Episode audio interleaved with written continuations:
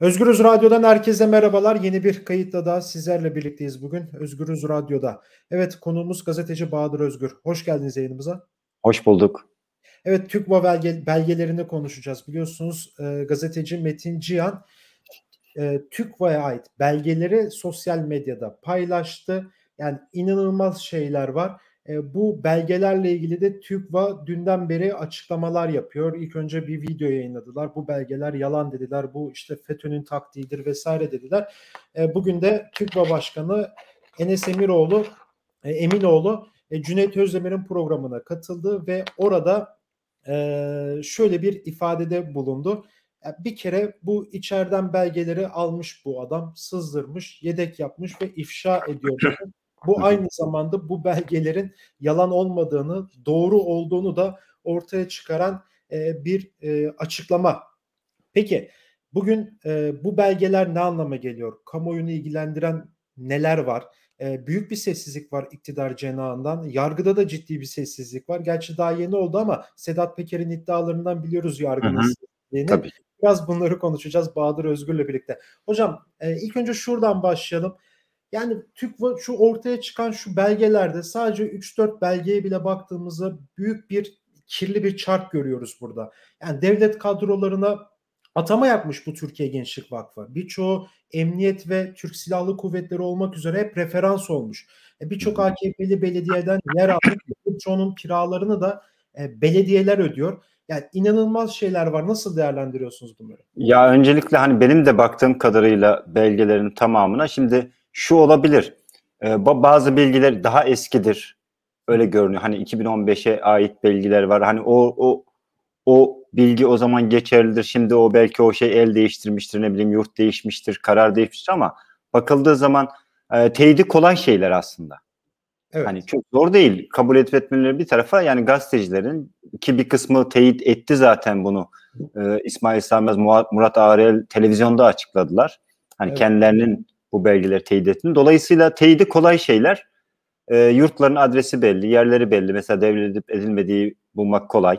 İkincisi bundan öte şunu da biliyoruz ki özellikle 2013'lerden 14'lerden sonra AKP'nin bir vakıflaşma, dernekleşme hamlelerinin çok yoğunlaştığını ve her zaman gündemde olduğunu biliyoruz.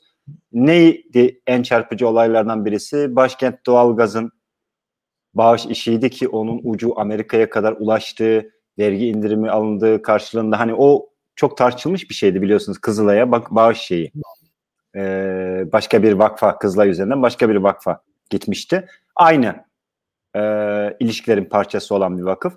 Onun dışında Sayıştay raporlarında her yıl bu devirler devletin resmi ki milyonda biri olan süzgeçten geçerekten gelen denetim raporlarına baktığımız zaman belediyelerin bedelsiz, kanuna aykırı bir şekilde çok ucuza veya yani çok cüzi miktarlarda kağıt üzerinde görünen rakamlar ki o, o kiraların alınmadığını Sayıştay ortaya koyuyor. Yani vakıflar, dernekler özellikle iktidara yakın vakıflar ve derneklerin pratiği konusunda bir şüpheye yer olduğunu düşünmüyorum ben.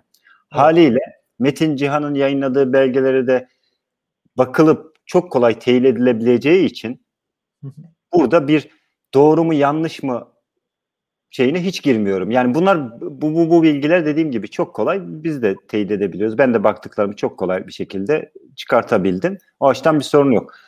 Ee, ya birkaç tane şey var tabii burada. Yani hani burada asıl çarpıcı olan hani insanları irkilten diyelim bilgi bu referans listesiydi. Hani torpil listesi. Evet. E, çünkü vakıflara bağışları biliyoruz. İstanbul Belediyesi el değiştirdiği zaman ilk açıklandığı zamanki rakamları gördük. 74 nelerin, devredil, nelerin devredildiğini biliyoruz.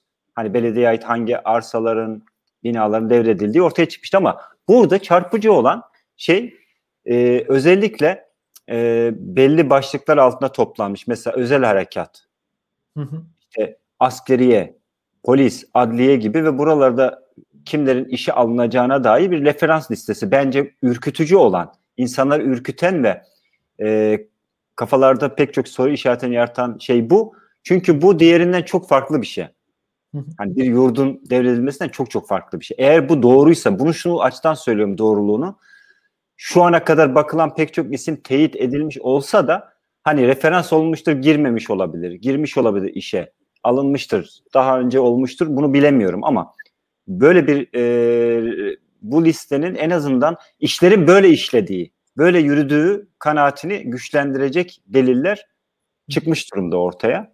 Bu ürkütücü. Niye ürkütücü? Çünkü yakın bir zamanda yaşanan ve bu iktidarın e, bol bol üzerinden kendisine güç devşirdiği hatta yani otoriterleşmeye e, imkanlarını arttıran 15 Temmuz e, kalkışmasının bir şey göstermiş topluma. Hani devlette, kamuda yasalar dahilinde yapılmayan her atama, her bürokratik görevlendirme bir şeyi oluşuyor, bir kadro oluşturuyor ve bu kadrolar yasalara, hukuka ya da e, bağlı kalmaktansa ya da kamuya hizmetle kendilerini görevli e, adetmektense kendi bağlı bulundukları işte cemaat, dernek, vakıf ya da siyasi yapıya hizmet etme ye başlıyorlar. Bu şimdi eskiden Türkiye'de torpil hep vardı. Yok muydu? Vardı biliyoruz. Çünkü ülkede çaresizlik, yoksulluk, e, üniversite dahi bitirseniz iş bulamama, e, geçim sıkıntısı varken bunu manipüle etmek, kolaymak, e, kolayca manipüle etmek e, her zaman görülmüş bir şeydir. AKP döneminde özellikle bununla çok tanık olduk. Hani o sosyal yardımların belediyeler zaman nasıl işlediğinden başlayarak gelelim.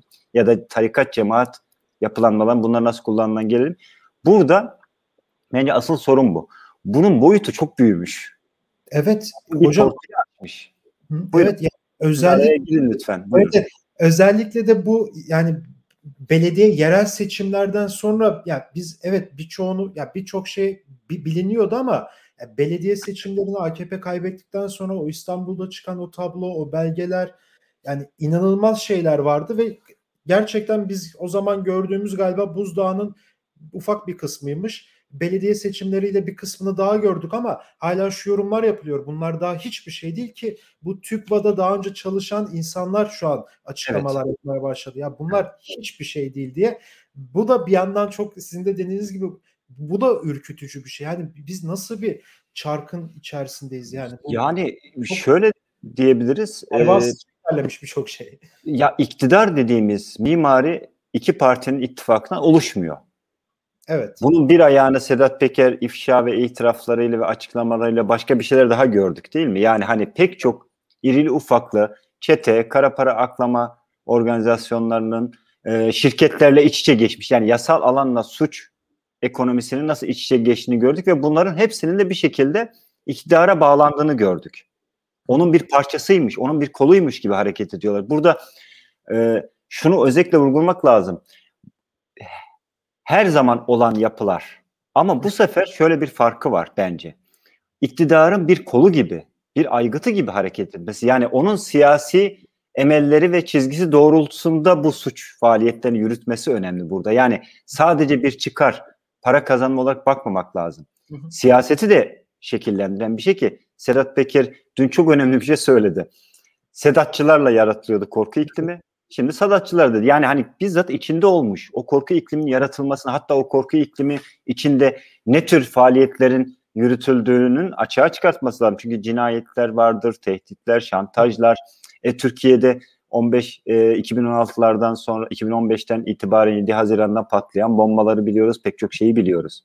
Yani bu dolayısıyla iktidarın bir parçası olarak bakmak lazım. Aynı şekilde vakıf dernek işine de hani biz buzdağının görünen yüzü dediğimiz şey esasında iktidarın kendisi. Yani bunlar iktidarın önünü açtığı yapılar değil. İktidarın kendi faaliyetlerini yürütebilmesi için e, oluşturduğu, finansal olarak beslediği, kadro olarak güçlendirdiği, toplumun e, ihtiyaçlarını oraya doğru yönlendirdiği, yani yurt evet. eğitimden tutun da pek çok şey iş bulmaya kadar, ihalelere kadar yönlendirdiği bir parçası iktidarın. O yüzden de e, bütünü ortaya çıktı dediğimiz şey aslında iktidarın kendisi ortaya çıkmış oluyor. Hani o yüzden bu, bu, bu bir arızi mesele değil. Yani şöyle bakmamak lazım. Ee, bir sapma olarak görmemek lazım bunlar. Ya da işte bir zümrenin kendi çıkarı için kamunun olanaklarını kullanması olarak görmemek. Yani sınırlandırmamak lazım bununla. Bu iktidarın işleyiş mekanizmasıdır. Evet tam o noktada şimdi iktidar susuyor. E, TÜGVA başkanı ve yöneticileri konuşuyor. Sanki biraz o konuda yalnız bırakıldılar gibi de geliyor. Çok, çok doğru. Çok çok haklısınız. Çok doğru. Öyle bir şey var. Yani, ee, mu bırakacaklar acaba yani? Evet böyle sıkıntılar var, böyle problemler var. Bunlar olmuş. Satar mı yani iktidar bu konuda TÜGVA'yı? Ki satacak yani, sanki. Yani iktidar, iktidar en küçük tapu memurunu dahi evet. gözünü çıkartmıyor. Yani böyle bakmak lazım. Çıkartamaz. Yani bu bir e, yani iktidar öyle bir takım yapboz gibi parçalardan oluşuyor. Onu onunla değiştireyim. Bunun yerine bunu koyayım e, gibi bir e, durumda değil. Eskiden bunu yapabiliyordu. Hani cemaatle işbirliği yapıyor, bozuyor. Oradan başka bir şeyle yapabiliyordu. Ama bunun için hareket edebileceği bir zemin vardı. Yani ekonomi bu durumda değildi. Dış siyasette bu kadar sıkışmamıştı. Evet. Ee, hala politik manevralar yapabilecek bir meşruiyet sandık meşruiyetine sahipti ama bunu kaybettikçe hareket kabiliyeti yok. Yani şöyle diyelim hani o, o cüsse artık o cüreti taşıyamıyor. Hı hı. Yani var her şeyi yapabilir. Her türlü adımı atmak istiyor ama atamıyor. İskele olayı, adalardaki iskele olayı bize şunu göstermiş. Tamam işin bir yönü var. Yani hukuksuzluk, hukuk tartışması var ama biraz önce dediğiniz şeyi kanıtlamıştı. AKP içinden neredeyse hiç destek gelmedi. Hiç. TÜGVA'ya. Neredeyse hiç milletvekilleri açıklama yapmadı. Es- önceden biliyoruz ki hani bir e, yekpare biçimde bir şekilde hep birlikte hareket edilirdi. Evet. Hatta yani troll faaliyetleri dahi böyle parçalı olduğunu görüyoruz yani sosyal medyadan. Bu da şunu gösteriyor. İşte parça parça her taraftan bir kırılma yaşanıyor. Ee, çıkar çatışması yaşanıyor. Kimisi iktidarın belki ömrünün bittiği işlerinden düşünüyor ve bulaşmak istemiyor. Büyük bir kısmı şudur Sonuçta bu Bilal Erdoğan'ın kurduğu bir vakıf ve örgütlenme. E, kaynaklar oraya akıyor. E, başka yere denk kesilmesi demek bu. O kaynak paylaşımında bir sıkıntı var. Yani niye sahiplensin? Hani bu pek çok nedeni var bunun ama en temel nedeni iktidar eskisi kadar bütün yapıları bir arada tutabilecek kabiliyete olanağa sahip değil. Sahip olmadığı müddetçe de tıpkı mafyatik çete ve kontra örgütlerin şu an birbirine girmesi gibi ki Sedat Peker ne diyor? Ben dışlandım diyor bu resimden. Evet. Beni şey yaptınız. O zaman ben de size karşı pozisyon alırım diye kendi ağzından söylediği şey işte birlikte hareket ederken o yapı nasıl dağıldıysa bence buralarda da bu bu ifşalar da TÜGVA ifşaları bilgilerin sızması da onun üzerinden gelişen tartışmalardaki o e, eskiye nazaran savunma konusundaki ürkeklik çekingenlik, çelişkiler de biraz şey e, bunun yansıması gibi görüyorum. Yani uzattım belki ama şunu söyleyeyim. Çok iyi hocam. İktidar sessizliğini koruyor ama bu sessizlik bir şey değil. E, bunu da atlatırız, bunu da geçeriz. Aman bu da geçer rahatlığı değil.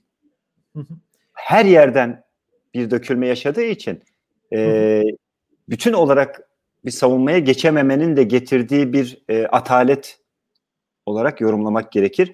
TÜGVA Başkanı'nın açıklamaları hiç siz tanık oldunuz mu 20 yıldır? AKP'nin etrafında o ağın içinde olup bu kadar güç için güçlü birinin bu kadar e, çekingen e, ucu açık konuştuğunu. Mesela ben bugün bahsettiğiniz program Cüneyt Özdemir'in programıydı. izledim evet. onu. Yani e, dert anlatmaya çalışan bir hali vardı. Hani he, her şeyi reddetmeyen ama o bilgiler bir araya getirilmiştir. Bilgiler doğru olabilir ama e, burada manipülasyon yapılmış olabilir. Bakmamız lazım. Maya takmış biraz kafayı. Yani bu, bunlar doğrudur, doğru demiyor ama şey diyor yani bu işte FETÖ'nün yöntemiydi. Bunu zaten o kişi cezaevine girdi çıktı. Bilgileri sızdıran kişi kimse artık bilmiyoruz. O öyle söylüyor. İtirafçı oldu diyor. Böyle yarım yamalak konuşuyor ve en son taktığı sinirlendikleri konu aslında bunun bir şekilde sızması ve e, yani sonuçta gazeteci ne belge nereden geliyorsa gelsin doğruluğu varsa onu kamuyla paylaşıyor. Ya, ya çok doğru bir şey söylediniz. Burada bunu bu konuda fikrimi söylemek isterim. Hani e, yani dünyada da böyle sızıyor. Birincisi bu. Bu. İkincisi şu Türkiye gibi zaten yani medyası olana hukuki güvencelerin olmadığı e, yani biraz siyasal ortamı dikkate alarak bu tartışmayı yapmak lazım. Başka türlü bu bilgilerin ortaya çıkma şansı bu ortamda yok. Ayrıca hani yeni medya olanakları var. Hani sosyal medya başka türlü araçlar da çıktı ve dünyada da böyle. Yani bilgi çıkar. bilgi gökten de düşebilir. Bir gün sizin kapınıza bir sandık bir bavulla da bırakılabilir. Önemli olan burada bunu teyit mekanizmalarını işletebilmek çok da zor değil.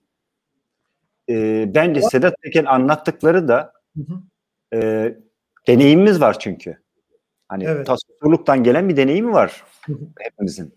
E, işleyişi biliyoruz. Yani mekanizmayı bildikten sonra onun onun içine yerleştirerek tartışmak lazım.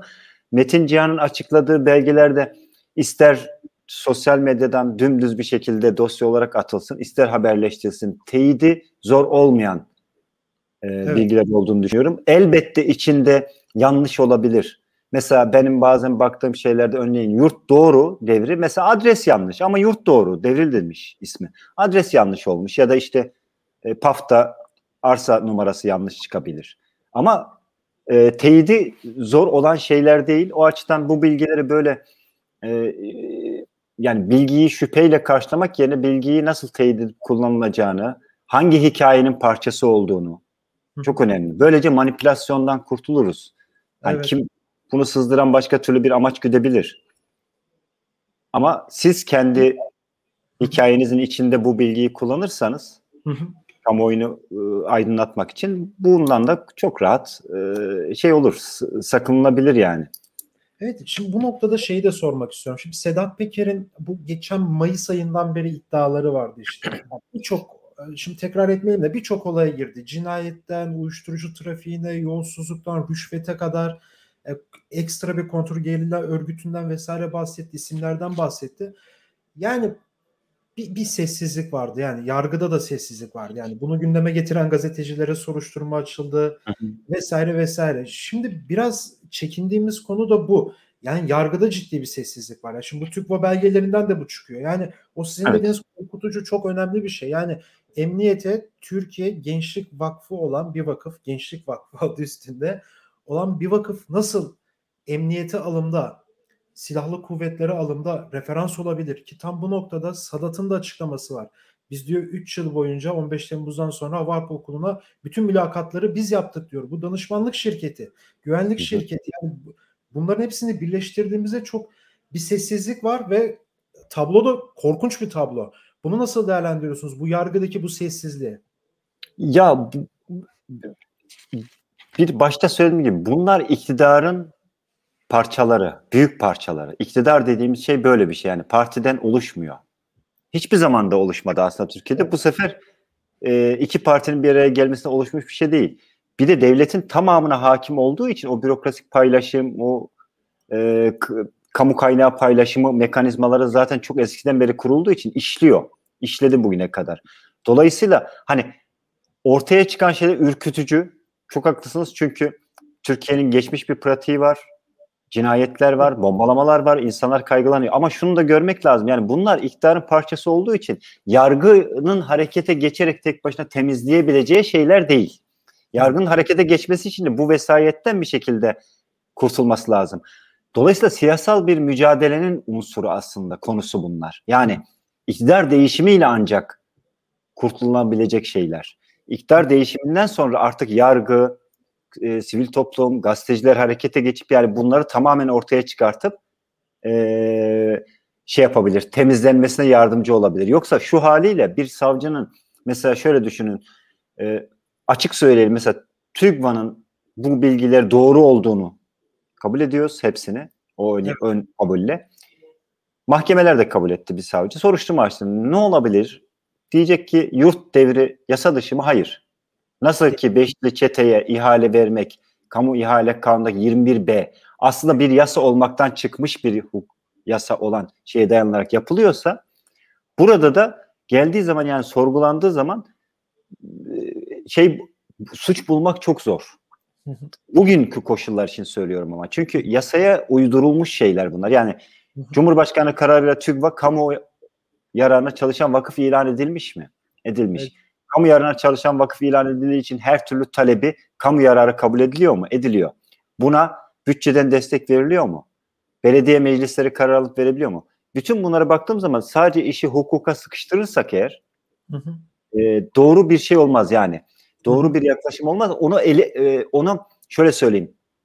Yargı orada tasnife girer. Yani suç olan, olmayan, yasada aykırı, yönetmeliğe aykırı mı değil mi bunlara girerse orada e, o suç unsuru bulmak biraz daha e, teknik, hukuki şey gerektiriyor yöntem. Ama bu işe şöyle bakarsak işte iktidar bu. Karşımızdaki iktidarın yapısı bu. Böyle işliyor. Kadrolaşmayı böyle yürütüyor. Bu ellerle yürütüyor. Yani biz aslında bir şeyi görüyoruz. Ee, dışarıdan gördüğümüz siyasal yapının hani omurgasını, iskeletini, evet. kollarını, bacaklarını görüyoruz. Bu bir şans bence. Yani bunu bir yandan ürkütücü gelse de bu bir yandan şans. Çünkü neyle mücadele ettiğini, neye karşı e, muhalefetin bakması gerektiğini gösteren bir resim çıkıyor. Dolayısıyla da hani oraya da bağlayalım herkesin yani seçim bu seçim bir seçim olmanın çok ötesinde anlam taşımasının nedeni de bu. Hani bütün bunlardan e, kurtulabilecek miyiz, kurtulamayacak mıyız? Bütün bunlardan kurtulmak için elimizde bir siyasi program, bir hedef, bir amaç var mı, değil mi? Yani bunu, bu, bunu buraya bağlamak daha doğru gibi geliyor bana. Evet, e, çok teşekkür ederim programa katıldığınız için Bahadır Bey. Ederim. Evet, İyi Bahadır Üzgür'le birlikteydik. Sağ olun. TÜKVA belgelerini, açıklanan TÜKVA, yayınlanan TÜKVA belgelerini değerlendirdi Özgür Radyo'da. Ee, başka bir programda görüşmek dileğiyle. Hoşçakalın.